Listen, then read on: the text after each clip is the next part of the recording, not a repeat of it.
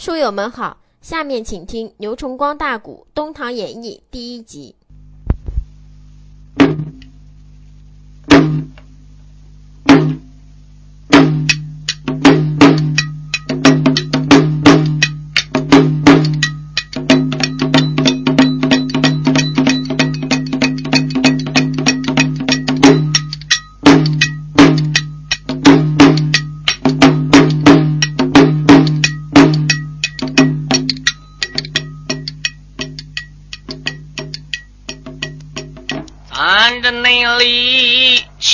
巧云阳刚半领啊，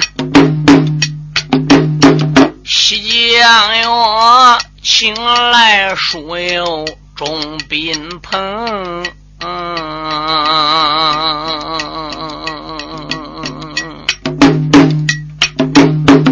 我把你好贤君家请几位。你总得忍耐心肠，慢慢的听。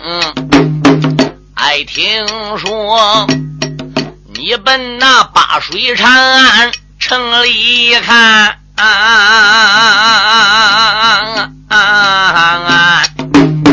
八宝殿坐着了当今一盘龙。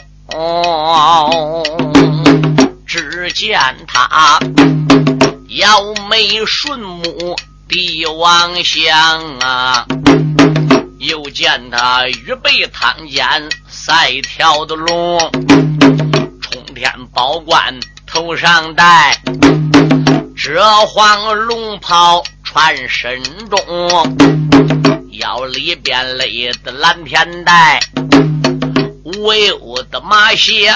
二足蹬，同志们，你若问他是哪一个啊？李世民便是他的个名。这一那天，贞观天子生了个殿呐。那个颁布中来了个满朝众公卿，来了个开国大帅秦叔宝，来了个鲁王千岁陈汉英。还有那五爷十大奶哟，这个尉迟恭本是那万岁驾下啊傲国公，这个众文武带八宝金殿来见驾啊啊！一个那个他给万岁把礼行。嗯，这部书发生在大唐朝贞观天子年间呐。因为唐朝的开国皇帝名字叫李渊呐。后来他在八水长安正式登基之后，他想了：我这个国号立什么呢？当年我保隋炀的时候啊。隋炀加封我为唐国公，现在我登基了，干脆我国号啊，不如就为唐吧，年号为高祖。唐高祖李渊呐，有四个儿子啊，长子叫建成，次子叫世民，三子叫元吉，四子叫元霸。他傻眼一看，四子当中只有我的次子李世民。那可以说五官端正，为人仪表，在四子当中都是一流的。所以后来他这个设计呢，就传给了李世民。李世民登基之后，国号仍然为唐，年号为贞观呢。贞观天子李世民，在从古至今的史书上，是有道明君之一。他除了有道还不讲，这个人治国有方，在皇帝当中，他也是个马上的天子啊。这一日，贞观天子李世民驾坐在八宝金殿，满朝的文武官员都来给贞观天子李世民施了礼。李世民说道一声：“众位爱卿，免礼平身吧。内侍臣见过我主，顶骨的口旨到朝房，把骨的护国军师徐茂公给我宣上殿。是。顶着内官头顶的圣旨喊高声，朝房内里上来了阴阳有准徐茂公，徐三爷随之上殿施下了礼，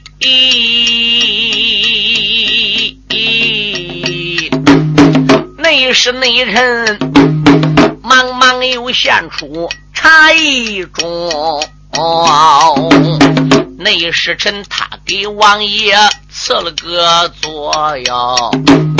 徐廷茂忙忙谢了个恩情，万岁说：“皇兄你进殿快落座啊！寡人内我。”召你上殿有事情，昨晚那上，寡人我住在皇宫院呐，没了内想啊，一梦阳台天三更啊，升殿后。我请先生来援照，问皇兄还是鸡来还是熊？徐三爷闻听便开口，有八个我皇万岁口内称。徐茂公说：“主啊。”你叫微臣到金殿上给你圆梦，这倒可以。不过这个梦有三圆三不圆呐。你要记低了梦头，忘记了梦尾，不能圆。光记着梦尾，忘记了梦头，不能圆。记低了当中，忘记了两头，不能圆。一更天为一梦，二更天为相梦。三更三点为正梦，四更天为财梦，五更天为亮梦。所以不知你做这个梦时辰是在多会儿？嗨，李世民说：“那要照爱卿你这样讲，孤家还是正梦喽。”哦，那你怎能知道是正梦呢？因为孤家我做这个梦时间呢也不算太长。赶到这个梦醒呢，我正好听到桥楼叫打三更半。哦，徐茂公说：“那要照这样讲，主公就真是正梦喽。可是这个梦头、梦尾、梦当中，你可能记得呢？寡人我记得，那你就对顾家讲讲，你梦见什么了？啊，微臣我给你断吉凶啊！帮帮内殿。”来了个军师徐老三，手腕上惊动万岁龙一盘，九龙口贞观天子开了个口，三皇兄不知听古谈，我梦见寡人我闲来无事把城里。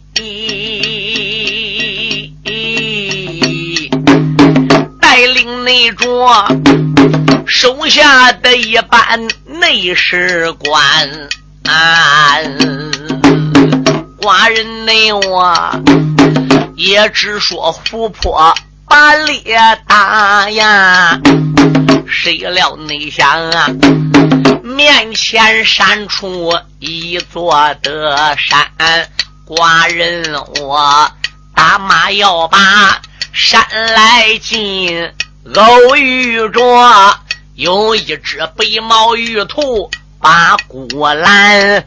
寡人我一见心有气，一伸手才把个凋零顺手断，弓拉的满弦一撒手，凋零箭对准了兔子脖梗来穿。那一只白毛玉兔本领大，咔嚓嚓。张嘴才把凋零来喊，大将军，我宁可失去千军和万马呀，绝不可把我的寸铁丢在平川。那玉兔喊过的凋零转脸跑。寡人我打马进了个山，啊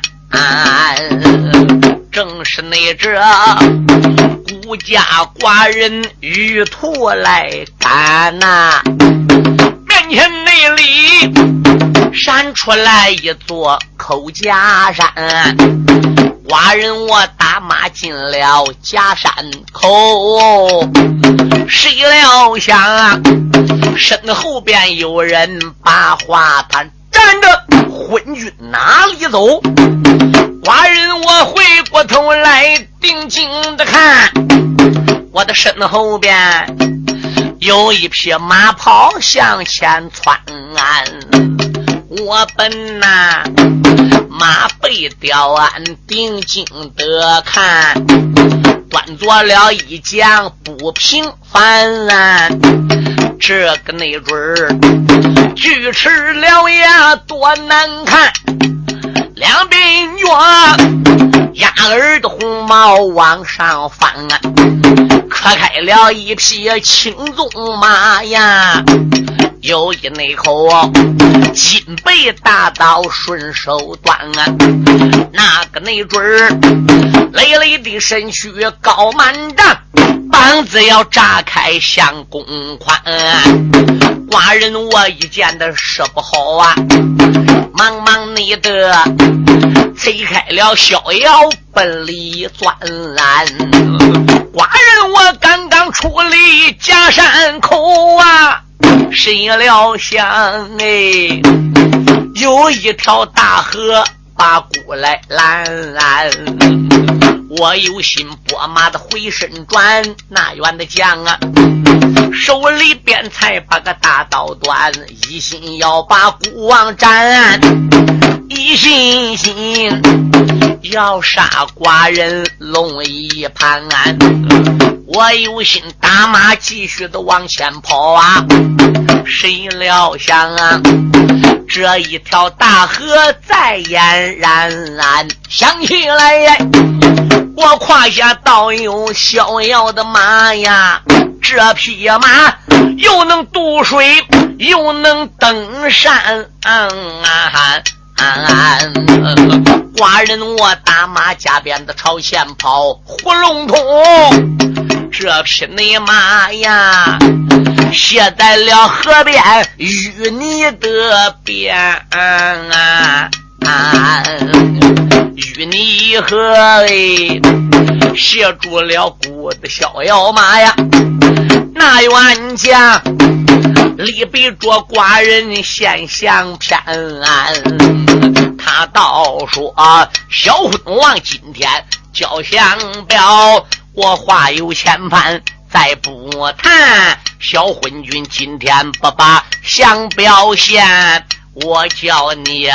大刀下边染黄泉，阎王内着寡人的性命有危险。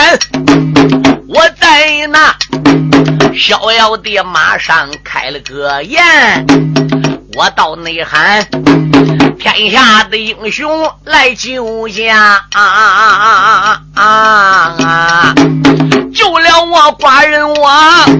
平分江山，啊寡人你我马背子上边高声喊：“马撞着高山下，扫过来一匹马心猿啊！我在朝马背子吊鞍留神看，马背上传来了一将不平凡。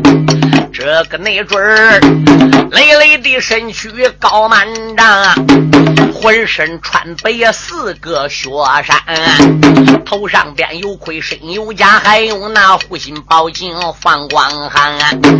那个准骑的白龙马，有一根方天画戟的顺手端。那冤家喊一声：“我主的别害怕呀！”贤陈王啊，来搭救唐王龙一盘，他和那青花脸战将交了个手哦，没人没推开马新元，谁料想啊，刚刚才打有五六趟啊，白脸的将。反手也抓过背虎鞭，来一个几里加鞭往下坠，对准了那个贼子丁良元啊。那员将一看事不好，将身伏在马吊鞍。那个内贼疆场吐血白阵走哦，白脸的将哎，他在了孤王面前。开了个言，怎一声我主的别害怕，我把你从淤泥河里救到上边，端起了手中这个方天戟，从后边对准我宝马肚子填安，他在那马肚子下边一使劲儿，哎，把寡人连人带马挑上岸。边啊啊，那个内准儿啊，自打救上寡人，我忙忙的才把马来劝。我倒说，不得贤臣快站住，你把个名姓对孤谈，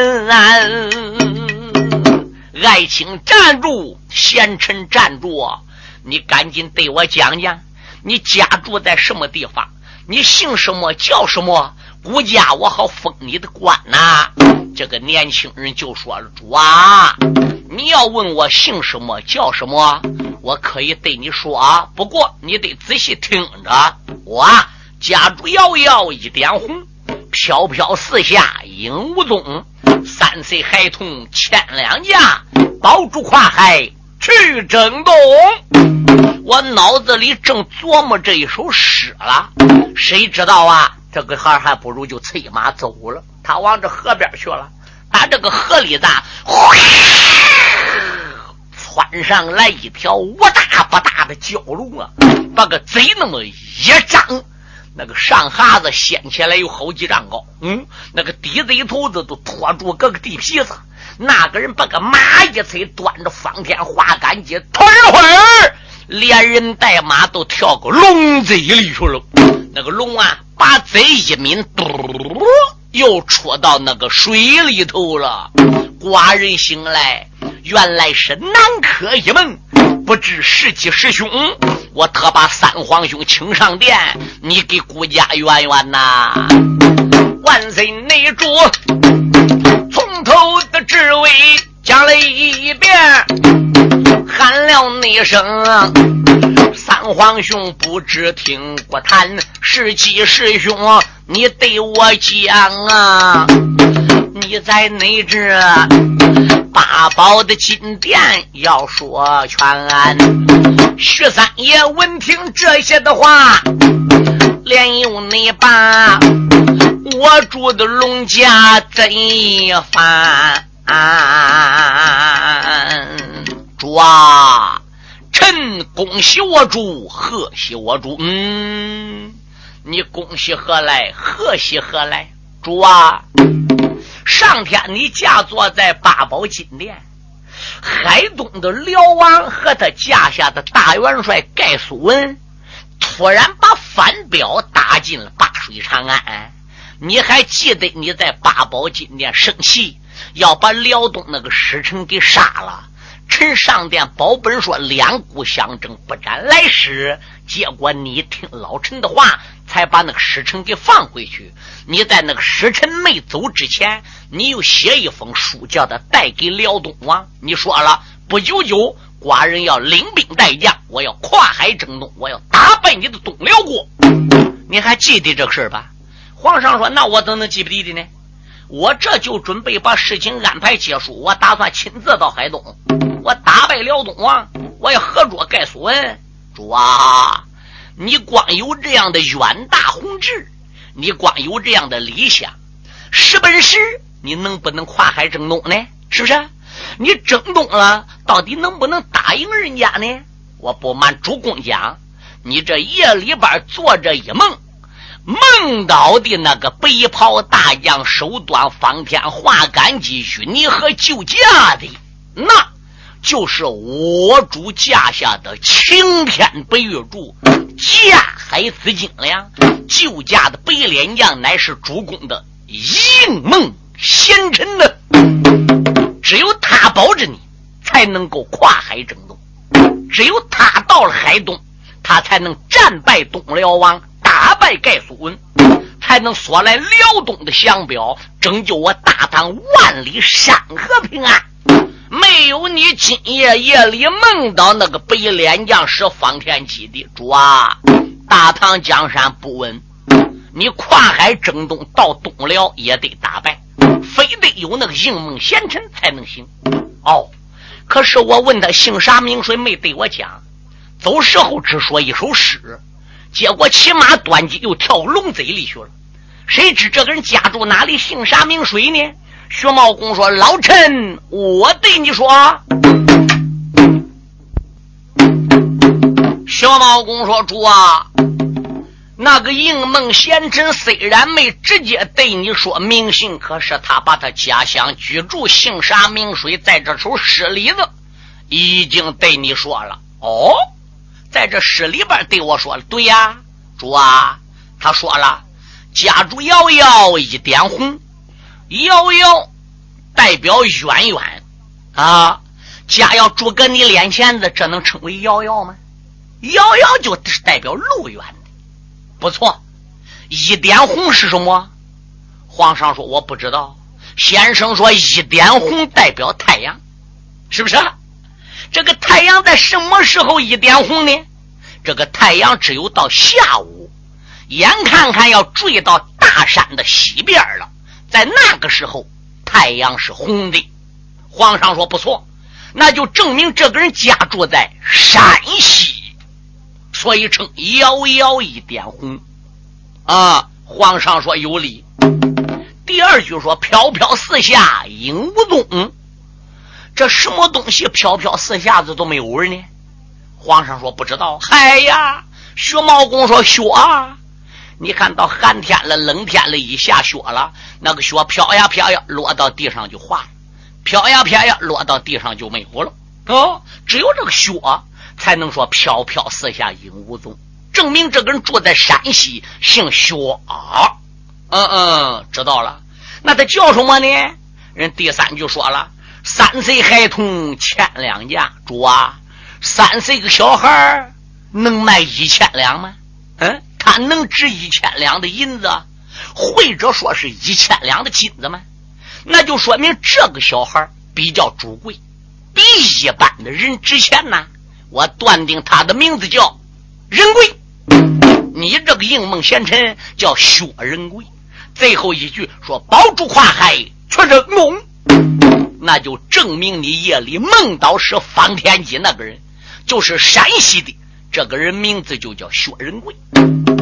皇上说：“这山西地方太大了啊！这个山西有各州、各府、有各县道，甚至说有各个村庄嘞。谁知他又住在山西哪地儿呢？”薛茂公说：“主啊，你不梦见那河里出来一条龙吗？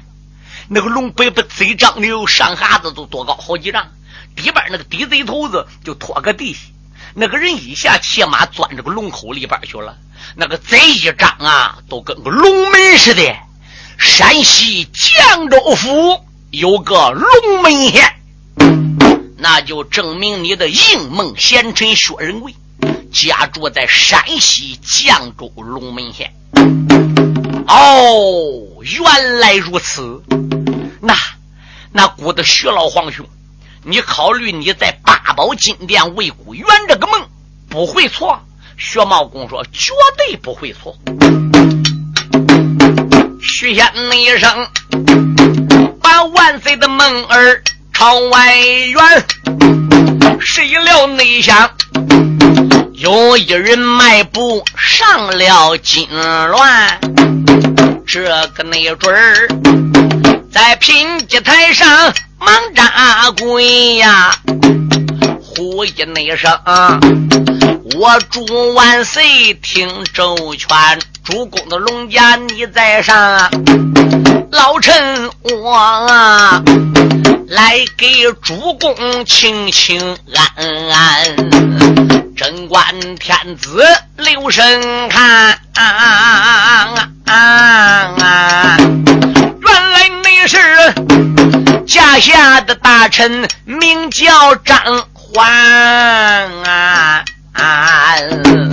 官封到三十六路都总管，七十二路先锋官啊！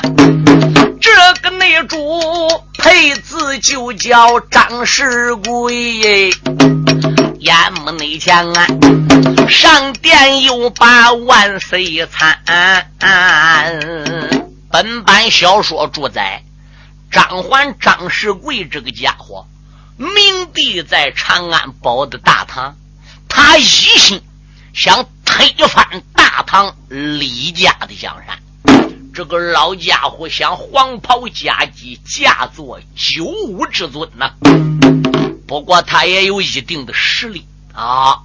他除了被皇上加封为三十六路都总管、七十二路正先锋之外，他膝下有四个儿子。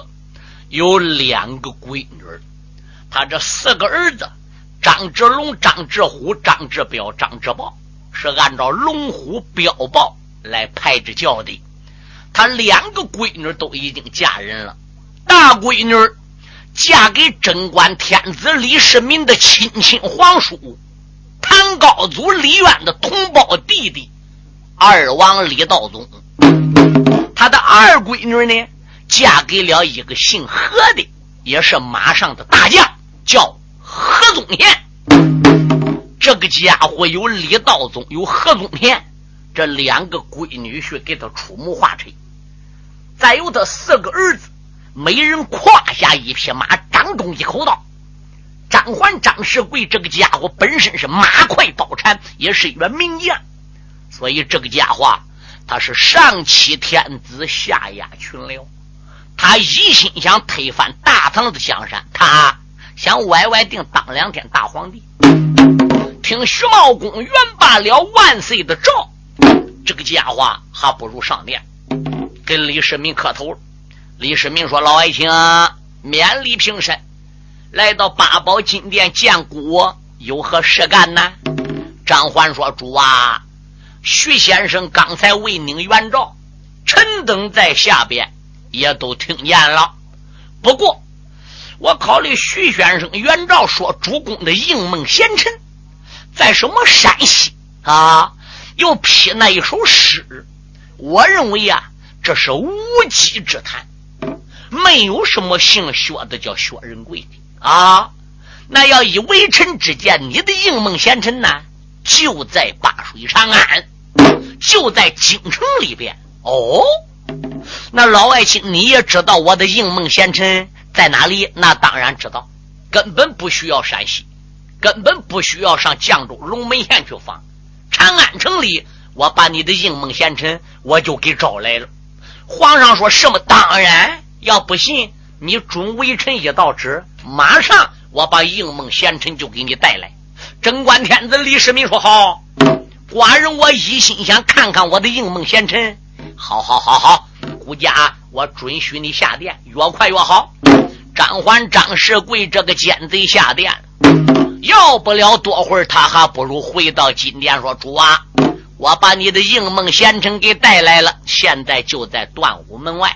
我主你飘纸叫人把他带来就行了。”贞观天子李世民一飘纸，内侍臣打武朝门外带进来个人。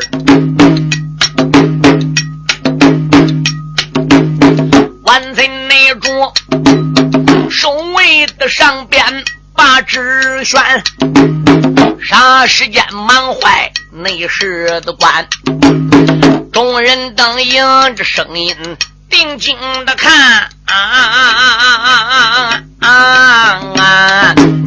这个屋门外走进来一人不平凡。这个内准儿，累累的身躯高满丈，膀子要炸开弓八宽啊，生就的一张小白脸儿啊啊！果然那是终身穿白四个雪山。可以说人品出众，长得好，真好比林通山斗宝帅无缘。这个内准儿，他金殿上边慢跪下啊啊啊！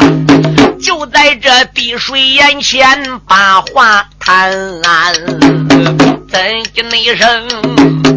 我主的在上，俺在下呀。陈旭光啊，来给主公请请安安。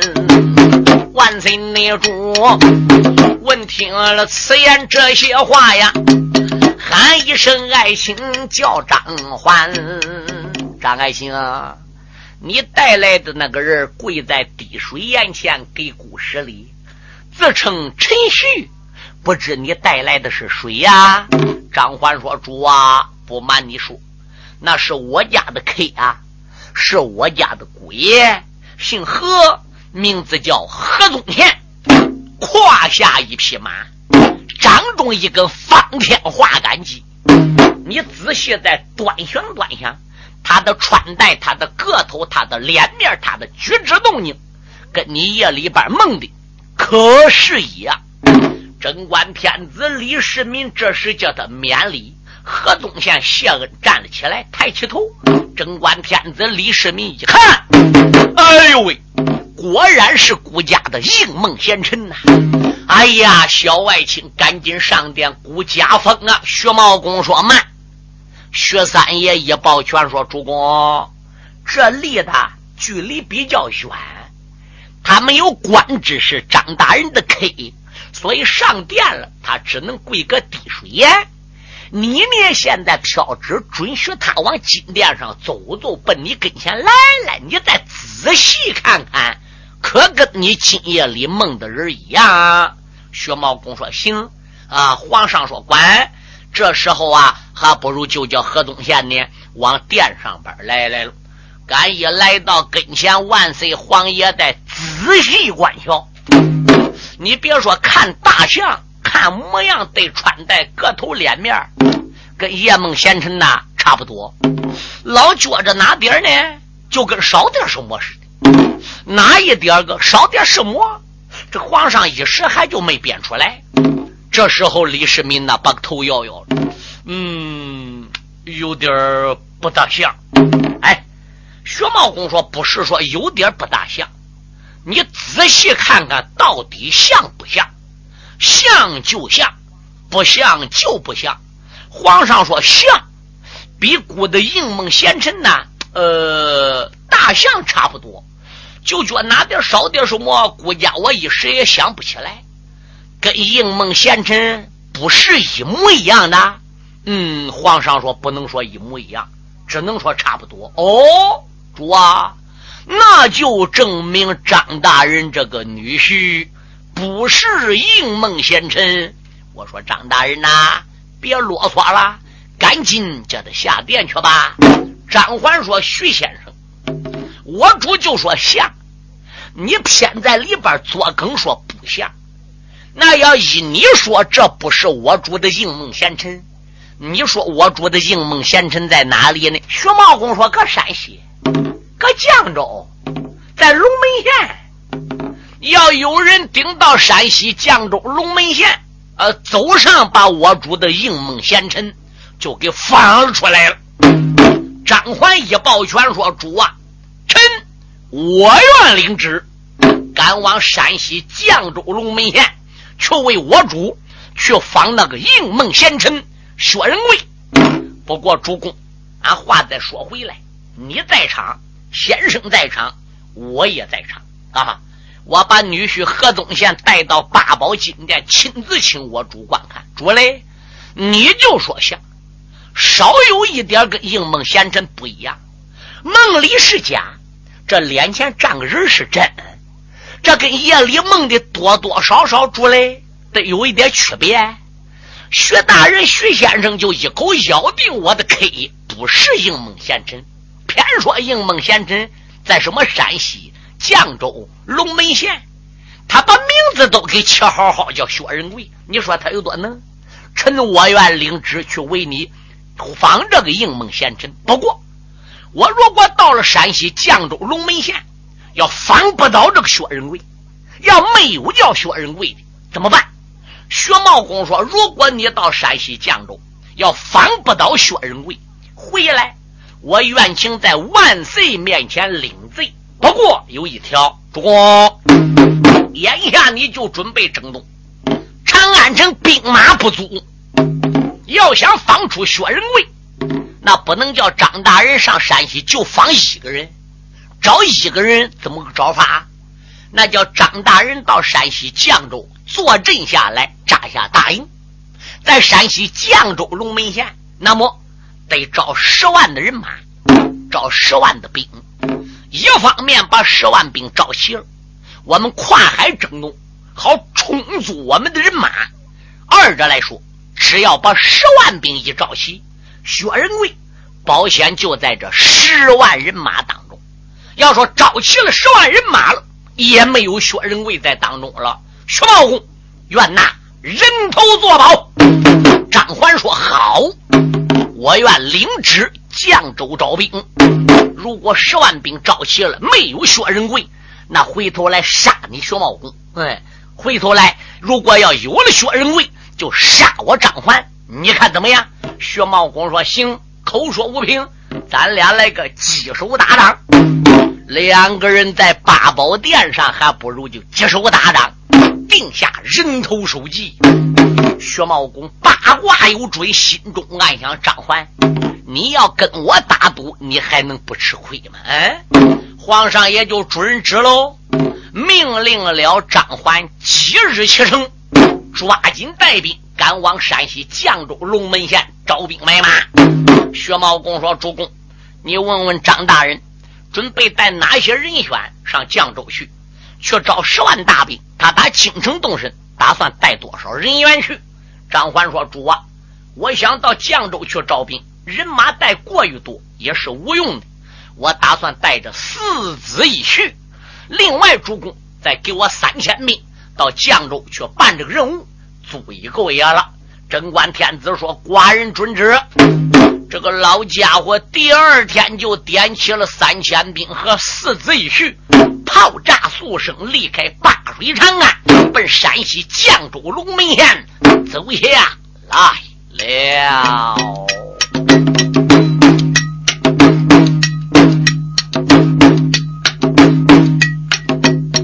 这个内贼把水的长安人马挑，听内得。三声的炮响震九霄，打扮你了惊天的动地数声炮，众人内等办案也上了马鞍桥，嘴里边不骂的心里骂，牛鼻子暗暗。骂一遭，本来内得把小婿带上八宝殿，是指望能撑着晴天住一条。真正内是他亲自能把唐王保啊，到将来好叫那昏君命报销，老夫黄袍加急做酒啊，我也能执掌了大唐九龙朝。没想到啊，他在这金殿顶了个本，我的一督谢才亲自领旨把兵招，龙门县。不出来应梦贤臣薛仁贵，话有的千番再不妙啊！江州内府真正是出来薛仁贵，我定叫他钢刀的下边命报销，我与那。牛鼻子鸡手打过了仗哦，八宝内殿啊，能将这牛鼻老道头来削。这老贼心如的高山，命如纸。古语内说：里头三尺天不饶。我有心一篇这一篇带着唱啊。小四说：“到何时唱的热闹那一遭？放一滴简单落为妙。这一那天，江州府不远来到了，离开了那座绛州府，龙门县不远来到了。”他就在城门的外边传命令啊，三千的兵霎时的之间扎营牢。老小子张环、张世贵坐在马背上边，个一声令下，人马在龙门县外边把营帐给他插下来了。长子张志龙在马身上一抱拳说：“爹，你是三十六路都总管，七十二路正先锋，州府县道这些官衙，那可以说见着你了，都是拿您老高高在上。您老为什么不把人马安顿在龙门县城里呢？都冤家，你懂个屁！如果我人马安在龙门县里子。”招兵买马，积草屯粮，这个人马不是招少，三千两千，万八千，嗯，任务是招十万人。我装诸葛城里的这十万人招奔哪里安呢？嗯，那不如干脆招来的兵马就在城外边就地扎营喽。一方面也能城下，二方面我个主营扎个外边个招来的兵马也扎个我大帐周围，我离他们近。也方便于管理。再说了，要真有薛仁贵这样的人来投军，不让地方官知道，我也善于处理。